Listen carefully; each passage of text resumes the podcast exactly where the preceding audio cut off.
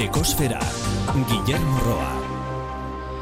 Antzinako Europa ikusiko bagenu, seguro asko, oso harrituta geratuko ginateke bertan ikusitakoarekin.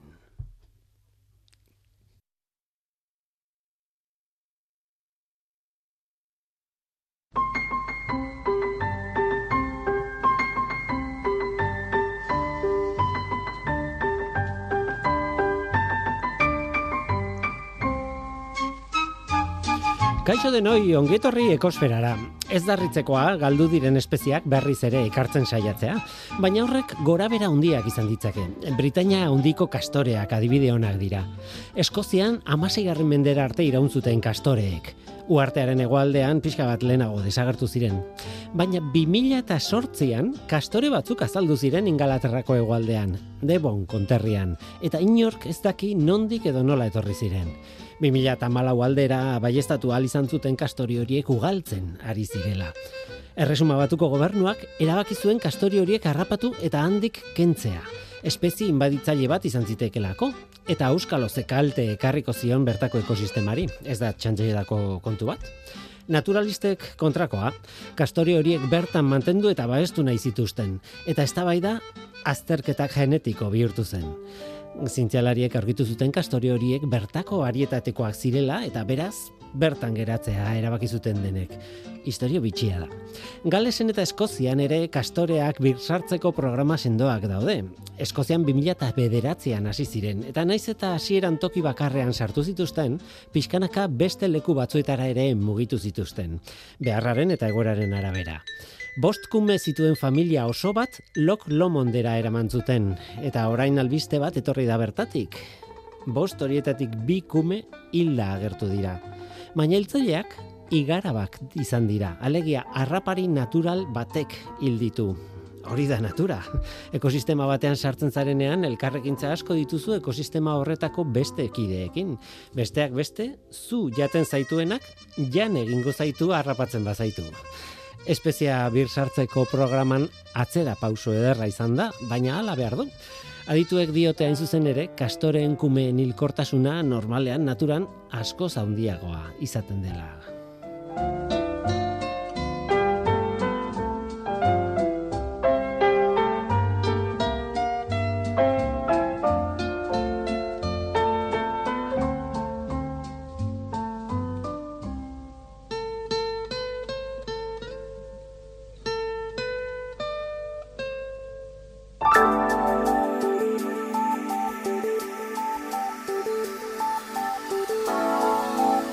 Atmosferako CO2 konzentrazioari buruzko datuak egarri behar ditugu orain.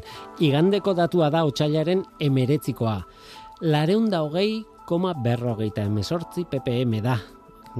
balioa, manu, maunaloa zumendiaren behatokian neurtua. Iazko otxailaren meretziko datua, lareunda emesortzi koma irurogei ppm izan zen. Aurtengoa, baina bi ppm basuagoa. Gainera, joan den astean bezala, ba, igande honetako datua, lareunda hogeiko muga psikologiko horretatik gora dago. Gainera, gainera, gaineraren gainean. Ez? Ilabeteko datuak begiratu ditut eta ia ilabete osoan izan da zeo biren kontzentrazioa lareunda hogeitik gora. Otsailaren bata eta bia izan ziren azpitik, otsailaren zazpiko datua ere bai azpitik, eta agian amazazpikoa egun muga mugan dago. Bestela, hilabete osoa lareunda hogei ppm-tik gora izan gara. Eta grafikan ikusten da gainera pixkanakako igoera jarraitzen duela izaten. Hori ez da berri ona. Gogoratzen ez da, zeo birekin kezkarik ez izateko balioa berreunda laurogei ppmkoa izan beharko luketa ez, lareunda hogei ingurukoa. Gaur eraikinen eraginkortasun energetikoa zitzein behar dugu. Bada Europako proiektu bat, Smart Living EPC izenekoa, eraginkortasun hori ebaluatzeko metodoak aztergai dituenak. Europako hainbat tokitan ari dira proiektua garatzen aldi berean eta hemen Euskal Herrian ere bai. Hemen Euskal Herrian goien errari da proiektu horrekin. Proba pilotu bat jarri du martxan leitzan. Proiektuaren koordinatzailea Eider Iribar izango da gurekin gaur. Gainera arantxatxin txurreta ere izango da gurekin beti bezala, bere ekologia zipristinekin, baina gaur gai bitxi aukeratu du guretzat. Odol taldei buruz hitze digu, ea zer kontatzen digun? Hori da gure gaurko eskaintza, zu ongi etorria zara, murgildu zaitez gure ekosferan. Show me where it says in the Bible Only one kind of love can get you into heaven. Tell me why it's dead on arrival.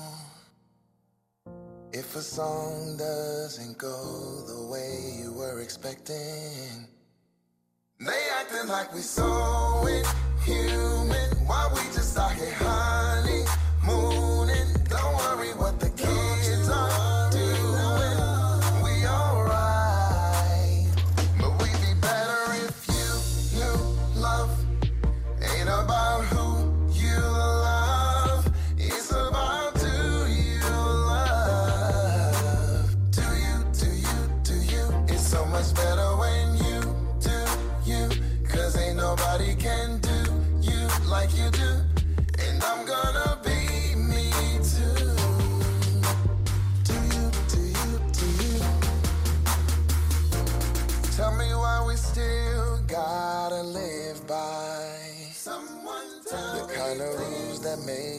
sense even from the beginning. Ooh, ah. The price of love and pride is a hate crime. Change is always hard until you're winning. They acting like we saw inhuman.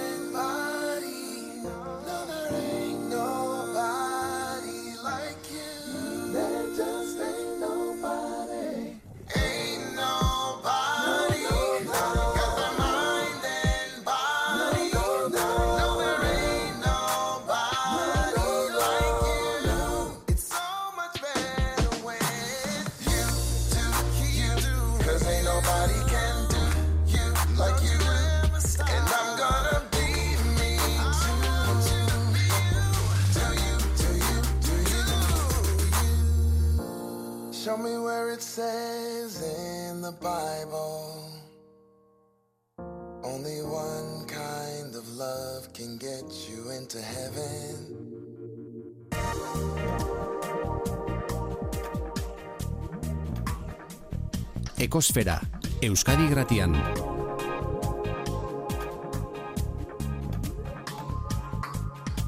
Ekosfera. Utsi dazue gogo eta simple eta tonto bat egiten esan.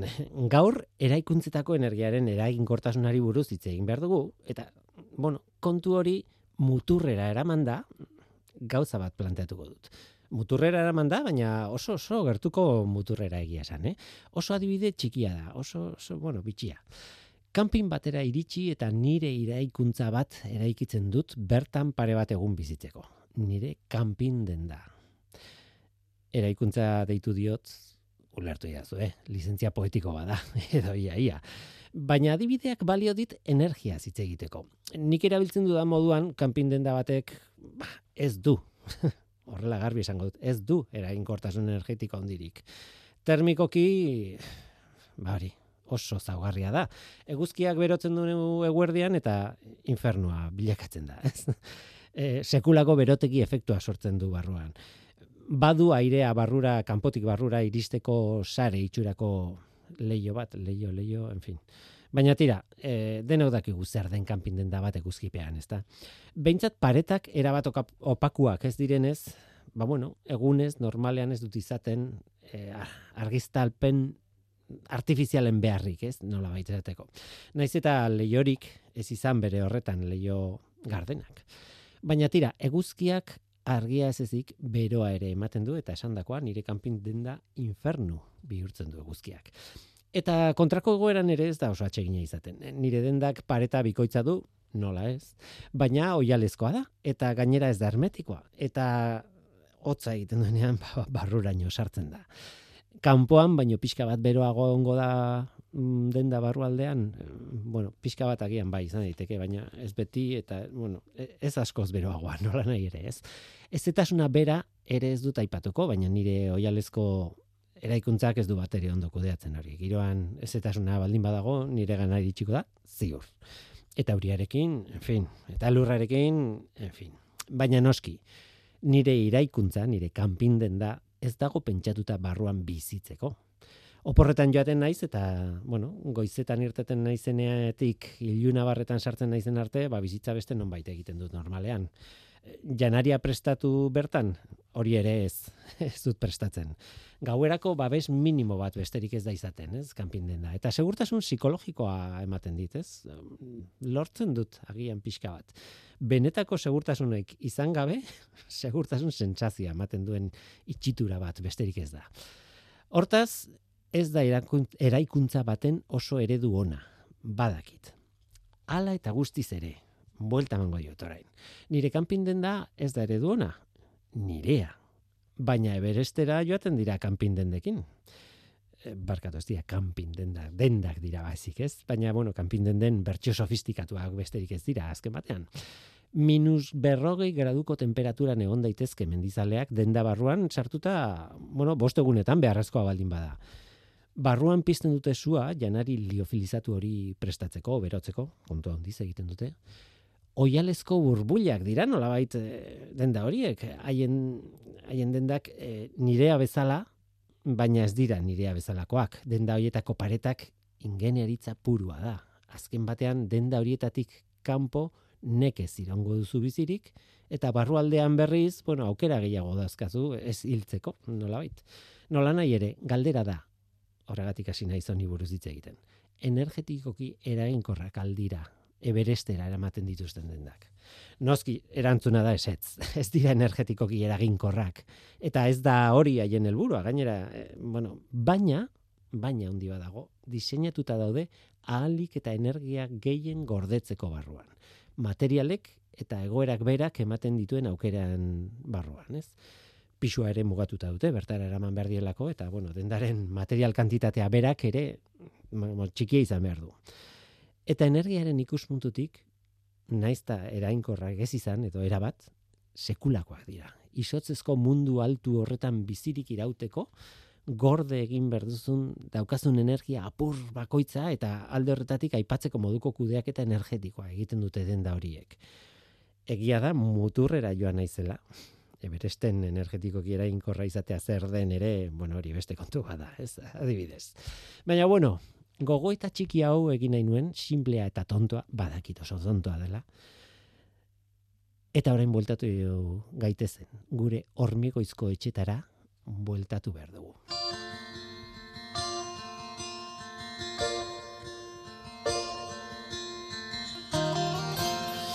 Eider, iribar, solabarrieta, kaixo, ongitorri. Kaixo.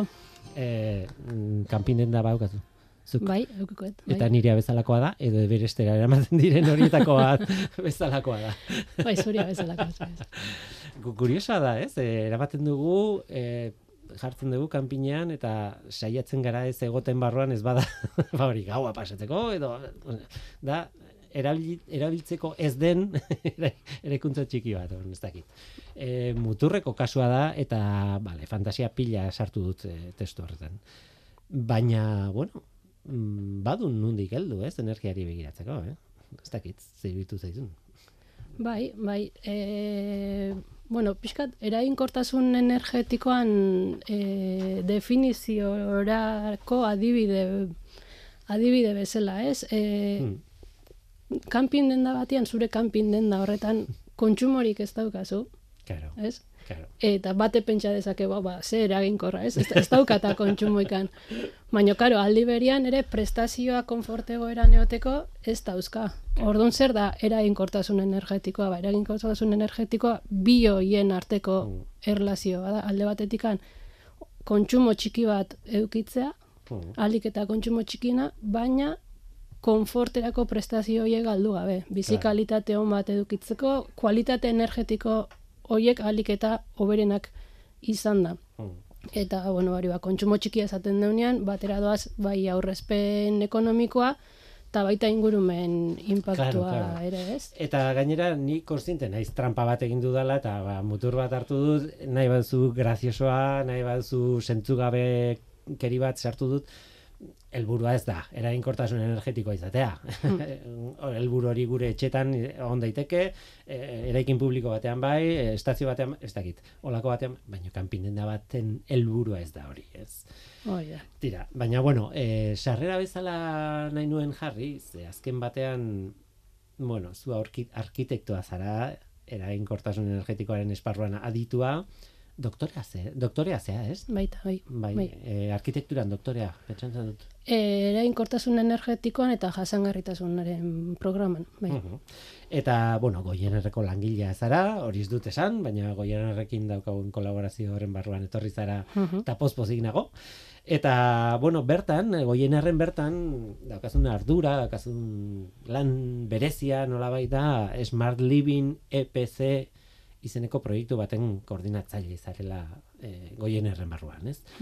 Hori da. Em, EPC hori gainera European Projects eta Ez, EPC zertan. da, e, ziurtagiri energetikoa ingele- ingeles, ez? Ah, Energy vale. Performance Certificate. Ah, bale, perfecto. Ze horri buruz ere itzein behar dugu. Ze energia, ener- eh, energiari buruz itzein dugu, baina ziurtagiriei buruz itzein dugu. Mhm. Hori da kontua horrez. Tira, eh, lehenengo galdera ez dakit eh, egin behar dizudan, ze uste dut irantzun diazula, ja? Eh, Erainkortasun energetikoa zer ote dan. Ez? Mhm. Nik uste dut denok ezagutzen badokagula buruan zer den, eta badaukagu buruan norbera bere etxean eh, nun dituen agatxak, ez, erainkortasun energetikoan. Ideia orokor bat badaukagu, ez, baina behar bada zuek adituek behar duzuet definizio bat askoz ere teknikoagoa, askoz ere ez, Mhm. E, zorrotzagoa, nolabait. Nola nahi ere, guazen ziurtagirian kontura. E, nola ebaluatzen den hori, ez? Eta nola esaten dizut zuri, zure etxea bada e, erainkorta, e, erainkorra energetikoki. Mhm. Ez da Bai. hain erresa, ez? E, bueno, hortako dakaun tresnetako bada ziurtagiri energetikoa. Tresna teoriko bat. Mm, hau, bueno, izan da pixkat, e, Europar batasunetikan datorren apustu serio bat, ja, laroita mairutikan ja, e, laroita mairugarren urtetikan ja ontaz zitzeiten hasi zian direktibak, 2002an ja derrigortasuna zitzeiten, Eta apustu serio bat, ba, erabilera asko eman zaizkiolako, eh? ziurtagiri energetiko, ziurtagiri energetiko bati. Mm, mm, ziurtagiri energetiko batek esaten diguna da, ba, zuk esan duzuna, ez? Adierazle bada, Mm. mm, gure eguneroko eraikin joiek zenbaterainoko eraginkorrak dian esaten diguna. Eta hori esaten digu, ba, atik jerako eskala, eskala baten... Ez da bai edo, ez da Hori da. ze mailan zaren erainkorra. ez? eskala baten bitartez. Eta azkenean hau da erreferentzizko datu bat. A, zer da, e, era batera A da eraginkorrena, eraginkorrena da. eta G da okerrena nola baitez. Bai, bai. Mhm. E, eta hori estandarra da. E, neur, e, mailaketa hori estandarra da Europa osoan. E, estatu bakoitzak bere, bide, e, bere bidea indu. Bai, osea, sistema berdina da, baino gero mm, metodologia ezberdinak hartu ditu estatu bakoitzak, eskalak ere desberdina dira, bueno, hemen, e, Mhm. osea, e, zona klimatikoan arabera ere, Espainian bai eskalak zerbait aldatzen dira, Claro. Bai. Osea, sistema bea, bai, eta e, Europati datoz e, zuzentarau batzuk, baina gero ez da homogeneoa. Bai. Mhm. Em, tira, e, e, bildu gara horri buruz hitz egitera, baina nik planteatu nuenean, a ber, nik imikaria naiz, oso zientziako, ez dakit pentsa molde, ez dakit nola esan, ez? Eta neurtu hitza sartu nun leku batean eta bestean, eta neurtu eta neurtu eta esan zenean. A ber, neurtu baino, kasu honetan, eta erainkortasun energetikoa hitz egiteko, ebaluatu egin esan beharko genuke. Ez, ez da gauza bera, ez? Bai, nik, e, bueno, ebaluatu hitz hori iradokin izun. e, bai, bai, eta ondo egin, eh? Bai, gehien bat, e, oh, nahi jende asko komentatu izan dijo, baina nahi e, ziurtagire energetikoak mm, kontsumo bat adierazten dit, eta horrek ez daukaz ikusi nire fakturetako yeah. kontsumoakin. Eta horregatik neurtu pixkat zehatzago badalako, ez? E, horrek ez digu emango inoiz gure etxe bizitzako kontsumo zehatza. Bai, da, kalkulu teoriko bat, estandar batzun arabera kalkulatutakoa, etxe bizitzak guztitan estandar berdina erabiltzen da kalkulua egiteko, eta gu guztiok bakoitzak bere txan bere erabilera dauka, erabilera ezberdina. Orduan, ezin da, kon, horrek ezin dizu eman kontsumo, kontsumo erreala, ez? Gaur egun, pentsatuta da on bezala. Eta hortaz aparte, ziurtagiri energetikoak ematen digun kontsumoa da, energia ez berriztagarriaren, hmm. ez berriztagarri primarioa. bai? Best, primarioa esan nahi du, ez zure etxean konsumitzen dezun energia, baizik, da zure etxean konsumitzeko energia hori, sortzeko behar dan energia, sorkuntza puntuan. Hau da, zure etxean argia pizten dezunean konsumitzen dezun elektrizidade hori, ba, Bai. E, sorkuntza puntuan, adibidez, e, zentral hidrauliko batian, zenbat energia sortu behar izan den, zuk etxen argi hori e, kontsumitu dezazu. Bai. Azkenean, bai. helburua da balantzea perspektiba osoa izatea, ez? Prozesu osoarena, ez? Zerotik, osea, sieratik, eta ez da inbeste, zu nik gastatzen dut inbeste, faktor, osea, beste, beste filosofia bada. Bai, hor gehiago da, erreferentziazko datu bat izatea, ba, gero, e, konparaketak egin alizateko, ez? Ni baldin manoa, etxe bizitza bat erostea edo alokatzeko intentziotan, bost etxe bizitza ikustea, ba, bost etxe bizitza horiek konparatu, hmm. konparatzeko aukera izan dezazun, adibidez. Edo beste erabira bat izan daiteke, e, nire etxea birgaitzea noa, eta e, diru laguntzak eskatu ditut, ba, diru laguntza horiek justifikatzeko kalkulu estandarizatu bat bai? Hmm. beti da, kontuan hartu behar da hori, erreferentziazko datu badala eta teorikoa. Badaude, beste lurralde batzuk, gehienak, Europako lurralde gehienak daukaten kalkulu metodologia da teorikoa, hemen daukagun bezala. Baina badaude lurralde batzuk mm, operazioan oinarrituta daudenak, hau da, datu, mm. kontsumoren datu errealetan, gutxi batzuk, baina badaude, adibidez, Estonian biak dauzkate. Mm teorikoa eraikin berrintzako eta operazioan oinarritutakoa e, existententza.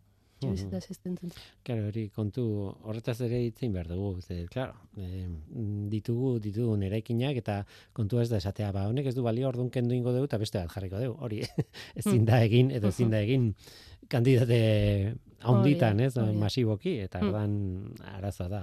Daukaguna nola moldatu, haber moldatu behar dan, haber ez dan moldatu behar, en fin, eh, kontua sartu ala komplikatu egiten da, ez? Bai, a ber, e, arazo baino jo, erronka dala esango mm. nuke, eh?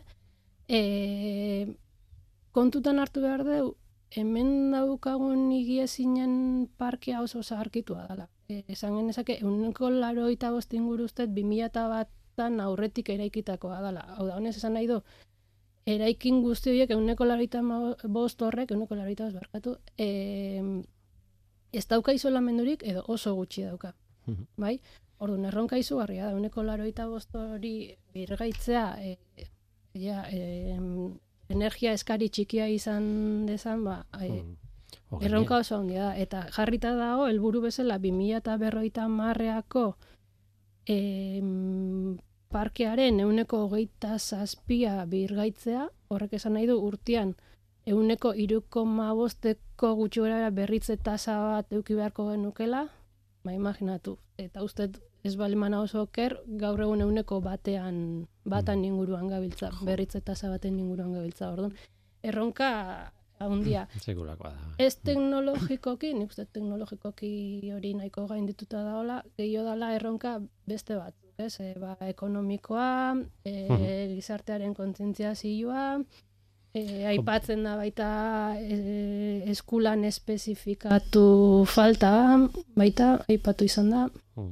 Niri buratzen zaizkit, adibidez, e, claro, iri askotan e, eraikin tradizionalak, igual energetikoki oso kerrak dira, baina tradizionalak dira, emantendu nahi ditugu, eta ez dakit ez, kasu batzutan igual ustu daitezke barrutik eta kanpotik gutzi tradizionalak zien bezalakoak, beste kasuta askotan esetz, edo barruko itxura mantendu nahi zulako, edo hor, kasuistika izango da, izugarria handia. Eta, claro, erabakia izan beharko luke, pentsatzen dut, e, osea, kontuan hartu beharko lirateke faktore pila bat, ez? Bai, hori da, kasuan kasu aztertu behar da, eta interbentzio posible horiek aztertu zein mm. egokitzen den kasura, ez? Osea, ez da, e, interbentzio posible bakarra, ez da, oh, orduan, bai. E, hasi nintzen dokumentatzen e, begiratu non pixka bat e, ba, e, Espainiako gobernutik datorren e, e, azalpen bat eta nola ebaluatu behar diren nola e, ematen dien ziurtagiriak ez da gero kuriosoa da beste historiari buruzko beste, bueno, historia, esan ez, azkeneko berrogei urtetako historia nola evoluzionatu duen ebaluak eta hori, eta hor ikusten zen, oso polita zen, ikusten zela bapatean, ba, petrolearen krisiaren ondorez, aldatu zela dena, gero ja laroi garran amarkadan sartu ginen, eta beste faktore batzuk aldatu ziren, osea, gizartearen pertsepziak berak bultzatzen zuen, etengabe aldatzea, gai honi buruzko, bueno, ziurtagiria nola eman, eta horren azpian, claro, e, ebaluatzen dien e, faktore guztiak, ez? Alegia, e, etengabe aldatzeko aldatzen den zerbaiten sentsazioa daukat. Evaluazio honetan. Ez dakit hori horrela den, e, zuk ze pertsepzia duzu. E, bueno, lan egiten zu bertan, ordan oso barrutik ikusiko duzu.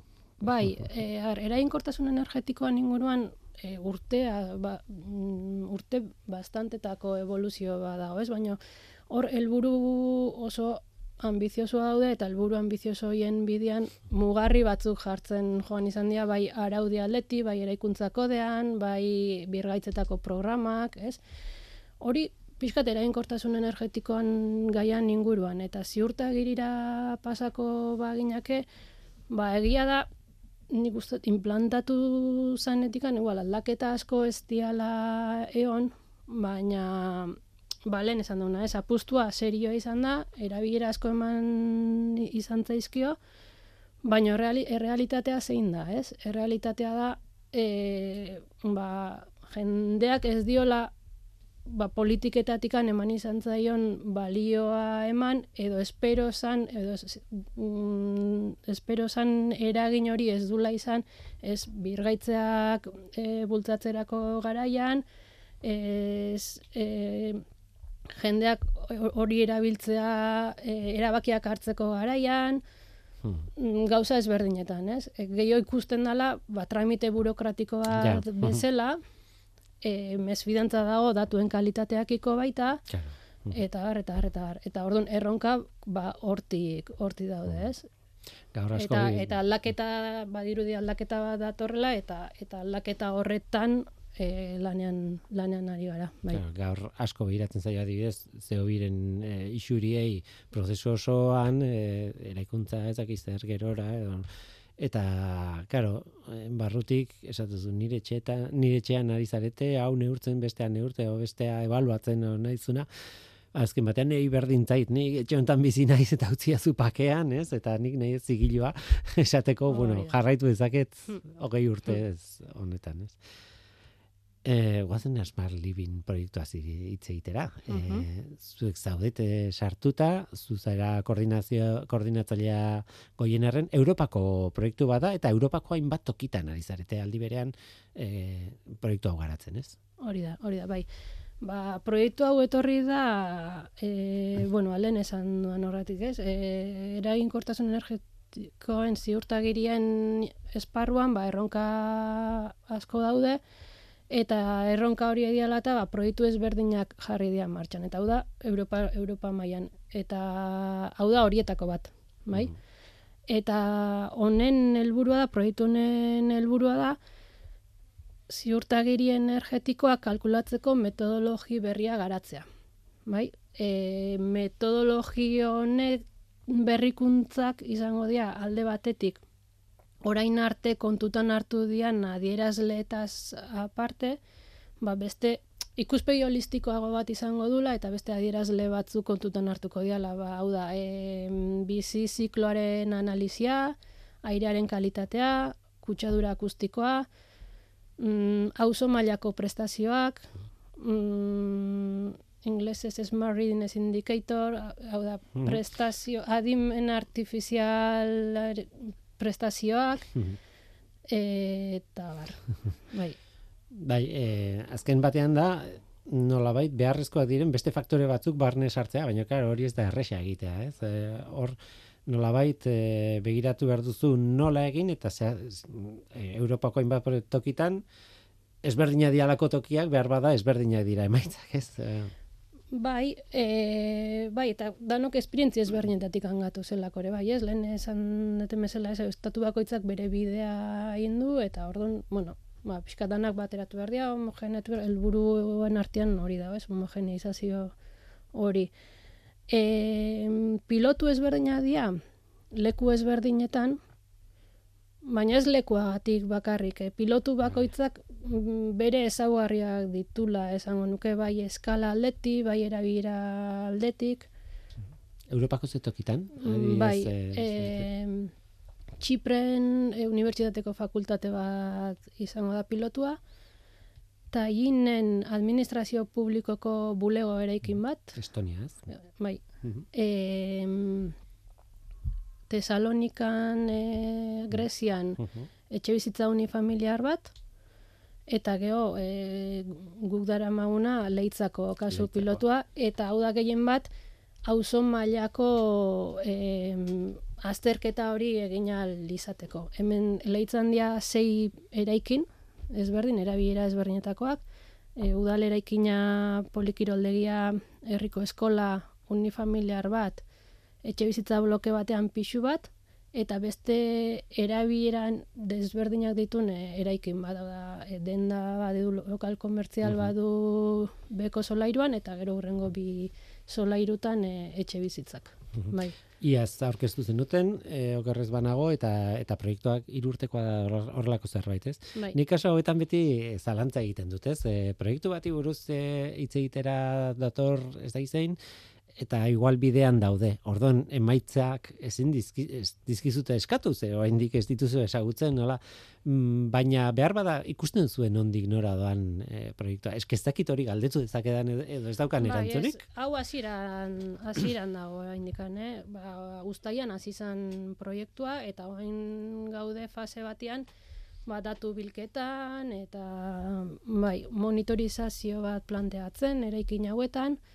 E, gero leitzan martxan dago baita mm, energia berriztagaren komunitate bat, eta proiektu bat, proiektu fasean dago baita e, autokontsumo konpartiturako instalazio bat, hau barne geldituko zen e, piloto, piloto honetan, baina karo, hau ere baindikan e, proiektuan dagoen gauza da, bai e, pentsatzen dut e, komunitate berriz, energia berriztagarriekin zer ikusia duen komunitate energetiko bat e, izateak ez du esan nahi orain dagoen bezala beti irango duela behar bada berrituko dia gauza, gobetuko dia, aldatuko dia ez dute funda funtzionatzen, zuentzat ere eromena izango da hori, ez? E, ze egokituz joango dira, e, eraginkortasunaren arabera hain zuzen ere, ez? E, bai, baina bueno, e, proiektuan helburuan barruan, hmm. e, azkenean kasu hauek dira demostradoreak, ez? Eta hiru urteko epean, hiru urteko epean evoluzioa gehien bat izango da e, implantazioan, ba, mm, ba, monitorizazioko datuak jaso, e, martxan dauden, o, martxan jarri dian proiektu horiek bukatu, ez? Eta guzti horietatik datu bilketa bat e, el, proiektuko metodologia horiek garatu alizateko. Gero, hiru urte horiek pasatzen dianean, izango duen evoluzioa, ba, horrek eskatuko duna da, mm, ziurtagiri energetikoa idakionean, ba, ziurtagiri beha e, eguneratzea, baina, mm. bueno, proiektua idakionean ez dio, mm. ez dituzte asko afektatuko dio nigan. Bai. Monitorizazioa zen botakoa da, pentsatzen duten eh, temperaturak neurtze dituzuela, toki ezberdinetan, e, ze, bai, Hori bai, monitorizazioa, izango da, bari, ba, airean kalitatea, Temperaturak eta kontsumoa printzipioz. Bai. Sei eraikin izan duzu, edo Sei sei, bai. Bai, Hoi datu Bai. pila da. bai. Esan nahi dut ez da termometro bat bakoitzan jartzea eta listo. Bai. Ez eh, Bai. askoz eh, gehiago ondo monitorizatzeko pentsatzen dut gainera. Claro, es- esan duzu adibidez polikiroldegia okerrez banago. Bai, bai. Claro, polikiroldegiak zenbat txoko, zenbat eh, espazio ezberdin ditu, ez dakit, ez? Bai, ez, eraikin guzti, oza, temperaturan neurtzeko garaian, ez da, eraikin guztia monitorizatuko, e, mm, erabiera errepresentatiboenak edo ha- hartuko dira, bai, bai, bai. Hala ere lan handia, iruditzen zait. bueno, ez dakit lan handia edo e, gero jasoko dituzuen datuen kopurua izango dela oso handia. Ez, e, eta gainera ez dakit zenbat denbora zengo zuen datuen biliketa, baina egia esan urtaroak hor daude, aldaketak hor daude, horiek e, nabarmendu, or, nabaritu behar dituzue, e, ez dakit, ez, e, ezin da hartu, ba, hamar egun eta listo, ez, ez, ez, ez otxailan eta ustailan ez da berdin, ez? Bai, bai. Bai, ez, hori proiektuan martxak jarriko ditu epeak, nik. Mhm. Bai. e, barru barruan zaudete, pentsatzen dut e, konexioa, kontaktua etengabekoa daukazuela zuen kideekin, ez, Europan. Ez dakite gontzean to, toki horietan eta ikusten no- nolako tokietan ari diren lanean.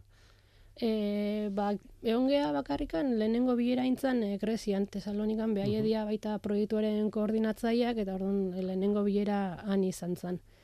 E, eta bertan ez geha, ez geha egon urrengo bilera ja guri tokatzen zaigu antolatzia hemen apirilan eta Mhm.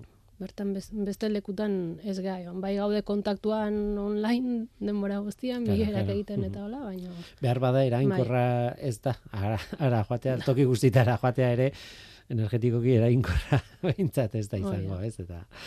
E, tira, e, utziko diazu galdetzen, e, lehen pasa dut gainetik ez, ez nekien e, denbora izango genuken horretaz hitz egiteko, baina e, nik kuriosia daukat, egon naiz barruan behin, baina etxe pasiboi buruzko kontzeptu horri buruz e, galdetu nahi nizun hasieran, eta nik ezagutu nuen duela, ez dakit, zazpi urte horrelako zerbait, baina ikusi nituen pare bat nik uste dut, eta oso esperimentutarako sortutako instalazioak ziren nola baitez, Mhm, etxe batzen, mhm. bai, baina, bueno, en fin, etzan nire etxea, ez? Ja. E, zer dira etxe pasiboak eta zergatik dute garrantzia? Bai, a ber, e, etxe pasiboak dira energia eskari oso txikia duten eraikina. Et, eta hauek lortzen dira diseinu estrategien bitartez esan genezake. Ba, adibidez, e, isolamenduaren bitartez, mm, em, sistema konstruktiboen diseinu egoki baten bitartez subitermikoak ekidin da, itxituren hermetikotasunakin, aire filtrazioa, aire infiltrazioak ekidin da, mm, egu, neguan eguzki irradiazioa aprobetxatzeko diseinu egoki baten bitartez eta neguan alderantziz eta hori da bai, di- Eraikuntza ideala, nola bait? bueno, en, ez dakit, bai, a ber, energia eskari txikia dut, dutenak, bai. Bai, gero, nola... Esan dut, hor, e, eredu horretara e, bideratu beharko genituzke erainkutzak pixkanaka, edo, edo bakarrik da, ez dakit ikerketa egiteko... Ez, as- ikerketa egiteko ez, gaur egun nik uste realidade bat badala, indikan asko zabaltzeko da ona, baina realidade bat bada. Ni bai hemen desberdin du nahiko nituzke e, etxe bizitza pasiboak eta enseb ez, eraikinak, ez? Enseb dia nearly energy, nearly zero energy buildings, bai? Mhm. Eta hori, da, bueno, Europar batasunak definitutako kontzeptu bat, pixkat orokorrean, eta gero ja, espezifikatu behar duna lurralde bakoitza, kasu honetan bai. Claro.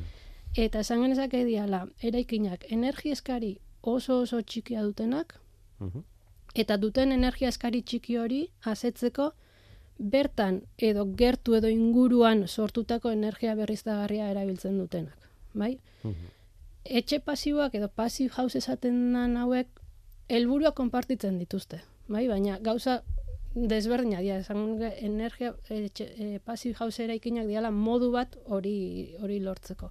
Bai? Etorkizuna entzep izango da derrigorrez, legeak Mhm. eskatuta Vale. Aha. bai? Eta etxe bizitza pasiboak mm, passive house hauek datoz gehiago e, alemaniko kontzeptua da, alemaniti datorren e, kontzeptua da passive house instituten estandar bat da. Bai? Orduan, estandar horrek esartzen dituna da, dia baldintza batzuk, eta baldintza horiek betetzen baldin baituzu, ba, passive house bat lortuko duzu. Bai? Hmm. Ez dakit ulertzen da. Elburua Bai. konpartitzen dira, baina bi gauza ezberdin, Bai. bi gauza ezberdin dira. Eta hitz egin ala, Bai. et, etengabe burura etortzen zait, e, zen mota ezberdineko, ez bakarrik e, eraikinak dauden, baizik eta inguruak dauden ere bai, niko goratzen dut adibidez, e, elkarrizketa egin genion duela, bi urte horrelako zerbait, horixako alkateari, beraiek daukaten energia, e, energia komunitatearekin, eh, esaten zuen, or- bueno, oso, oso ondo zeon, eh, berak esaten zuen, garai batean, eh, ardi gehiago genituen pertsonak baino, orain panel, eguzki panel gehiago ditugu pertsona baino, baina esaten nun, claro, hori horixa batean, egun biztanle dituen, herri txiki batean, modu batera egingo da, baina donostiaren erdian, ezingo da, hor modu berean egin, ez? Ez dakit, igual, helburua konpartitua izango da, baina bidea era bat ezberdina, estrategia era bat ezberdina. Hemen hori ere gertatzuko, ah, ez, e, e, mugitzen zara bost kilometros, eta behar bada estrategia aldatu behar du. Ez dakit. e, igual esaten diazu. Bai, kasuan esatzen, ez? kasu Bai. Aztertzeko, ez? E, elburu alma den ze eraikin bat izatea, ba, e, legeak esango digu ze balio bete behar ditugun edo ze kontsumotatikan ezin gean, ezin gean pasa, ez? Mhm. Eta hori nola lortu, ba, kasuan kasu aztertu beharko da, baina bueno, orokorrean orokorrean esan da, ba, lehen esan ditugunak lehenengo energia eskaria gutxitu, Mhm. lehen esan ditugun estrategia horiek erabilita, eta gero falta zaigun energia hori ba, berriztagarri izan da dia. Aditu guztiek esaten Bai. duzu gauza bera. Bai. ez da harritzekoa, ez? Eta nola ikusten duzu etorkizuna? E, baikorra zara? E, pixkanaka buelta emango diogu gure eraikuntzen iri, iribildu ezagit hauei mm, Bai, e, Estilora. a ber, helburuak oso ambiziosoak, ambiziosoak dira, baina azkenean nahi edo ez nahi, nik uste legeak eramango gaitula baita orduan. mm, Bai. mm. Tira, ba, ikusiko dugu. Eta e, polita izango litzateke, bueltatzea bukatzen duzuenean proiektua, eta mm, zer, ate duzun, ze konklusia, ate duzun, zer, zer lortu duzuen jakitea, hori kontatzera etorriko bazina, bueno, goa baldin bakazu, momentuan ikusiko dugu, baina oraindik Mhm. urte eta piko gelditzen da, edo bi urte aurretik, Bai, bi urte. eta Pasatxo, bai. bai. beraz lanean utzi behar zaitut, bakean, pixka bat, ez? Mhm. Hor- Horrea iritsi arte, ez? Hori da, ja, emaitza zehatzagoekin eta etorriko naiz, bai. Mhm. Ba, Aider Iribar, eh, Solabarrieta, eskerrik asko gurekin izateagatik Bai, eta zuei. la, oso erresa da galdetzea, nik badakit, ez da inerresa erantzutea, beraz eskerrik asko. Mhm, Bale, zuei. Marea bera badago Lurraren txanda joan zirena kondratu Jaeki orduko tabernaraino Kontu zarrak berri zantzuteko Kontu zarrak aldiro ezberdin berriro Arroka higatu zaztiro Marea gora badago Bestela txikotaskatu adio Panoa eta parretan planto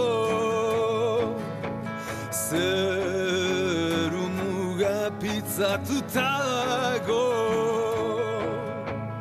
Buruz buru mintzatuko gara berriro. Zerua izara jariro Olatuak lehen badatoz. Losusta baldin eta zakarrago. Ni tresna paradisuraino Sobana iparregorako Gauero zeru aizara jario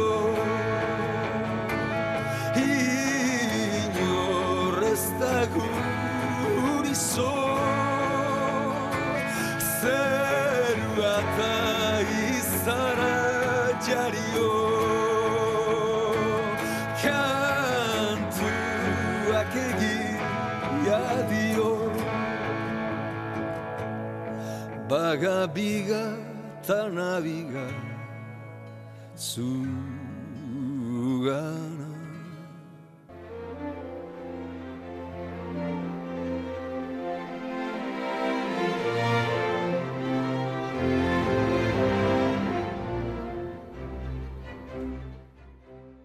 Tira, gu aurrera, e, gai batetik bestera, gure eraikinek energetikoki erainkorrak izan beharko lukete. Mm, bai, badakigu. Erronka ederra dugu horrekin, ezta.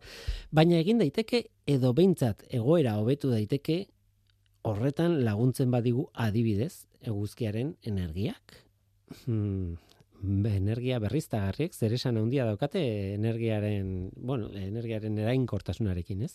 Eguzkiaren energia da bueno, energia berriztagarrietako bat oso berezia. Gehiago esango nuke, agian eguzkiaren energia bai termikoki, bai fotovoltaikoki baliatzea izango da gaur egun berriztagarrien artean polemika gutxien eragiten duenetako bat. Mm, izan daiteke. Baina horrek ez du esan nahi arazorik ematen ez duenik. Labur esan da. Eguzki energia fotovoltaikoa. Eguzkiaren izpiak korronte elektriko bihurtuta. Energia berriztagarria, primeran. Baina eguzki panelak ez dira betiko izaten. 2050 marrerako, irurogei milioi tona eguzki panel izango ditugu zaborrean, ez badugu ikasten nola birziklatu. Horretan hasi gara, baina Solar Energy Materials and Solar Cell aldizkarian argitaratutako review batean, ikerketen laburpen batean, hauxe esaten du literalki. Modulu fotovoltaikoen ondakinen birziklapena merkaturatzen hasi den arren, zenbait teknologia garatzen ari dira modulu fotovoltaikoak birziklatzeko. Prozesuen eraginkortasuna, ekonomia, berreskuratzea eta birziklatzea eta ingurumen errendimendua hobetzeko. Alegia. Hasi gara eguzki panelak birziklatzen, baina oraindik ez dugu birziklatzen metodoak guztiz findu. Gertutik jarraitu beharreko gaia, zalantzarik gabe. Eta orain bukatzeko, ekologia zipristin batzuk.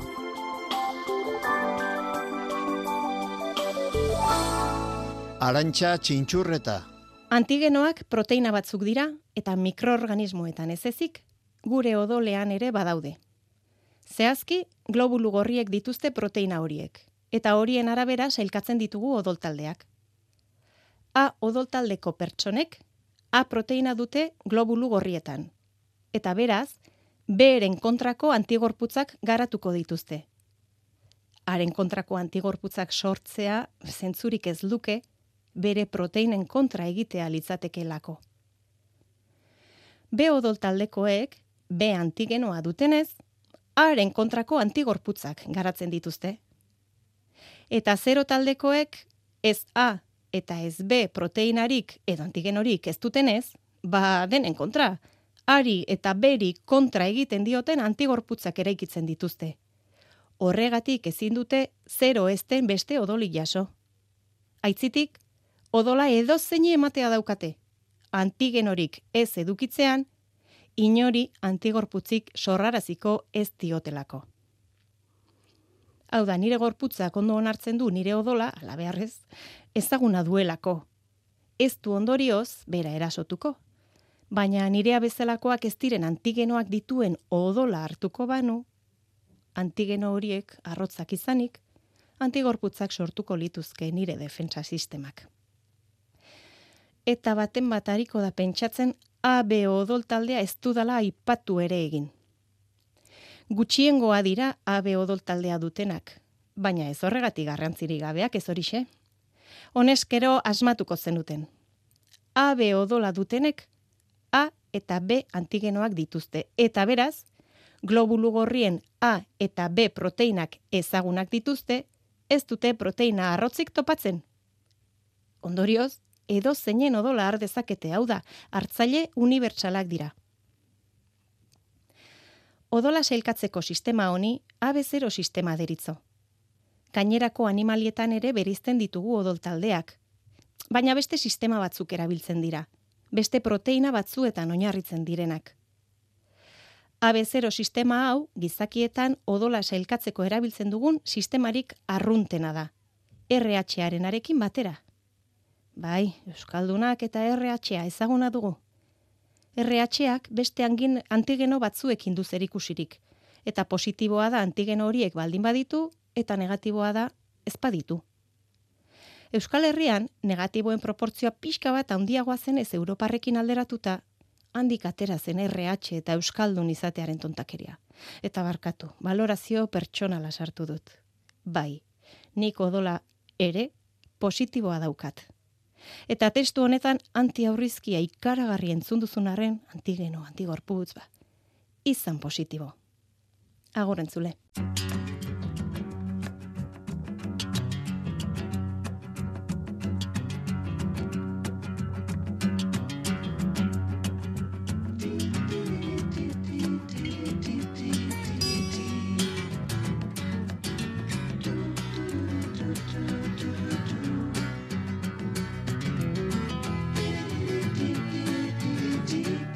Eta gu bagoaz, Mikel Olazabal teknikan eta ni Guillermo Roa mikroan.